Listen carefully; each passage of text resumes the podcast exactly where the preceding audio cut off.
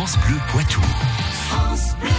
Et c'est l'heure de la chronique de Jean-Michel Piquet. La science infuse, elle est réalisée avec l'espace Mendes France de Poitiers et Curieux.live, le média qui démêle le vrai du faux. Aujourd'hui, on euh, le, commence à le savoir. hein. Le plastique, c'est pas fantastique pour la planète. Ah bah non en fait, pas tant que ça les gars. Le plastique n'est pas un matériau inerte.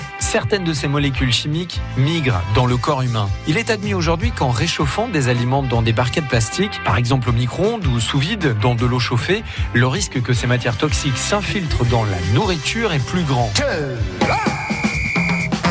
Tiens, par exemple, vous n'avez jamais remarqué le goût particulier de l'eau contenue dans une bouteille restée trop longtemps au soleil? Malaise. Il est également admis que ces plastiques alimentaires renferment des perturbateurs endocriniens type bisphénol A, pouvant causer infertilité, troubles du comportement, obésité ou cancer. Ça dépasse tout ce que j'ai pu imaginer. C'est d'ailleurs pour cela que depuis 2015, le bisphénol A est interdit en France dans les contenants alimentaires. Bon, petit problème, c'est que l'industrie agroalimentaire remplace ce bisphénol par d'autres composés chimiques ayant une structure assez similaire. Légalement, ils sont dans les clous, mais d'un point de vue biologique, les effets néfastes de ces nouvelles molécules sont quasiment les mêmes.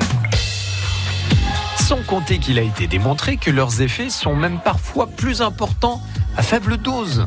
Finalement, le meilleur conseil pour éviter tous ces plastiques, c'est peut-être de ressortir nos vieux plats de grand-mère en porcelaine et en verre, non? Monsieur c'est c'est la fête La science infuse avec Jean-Michel Piquet à retrouver sur francebleu.fr, 8h13. France Bleu Poitou.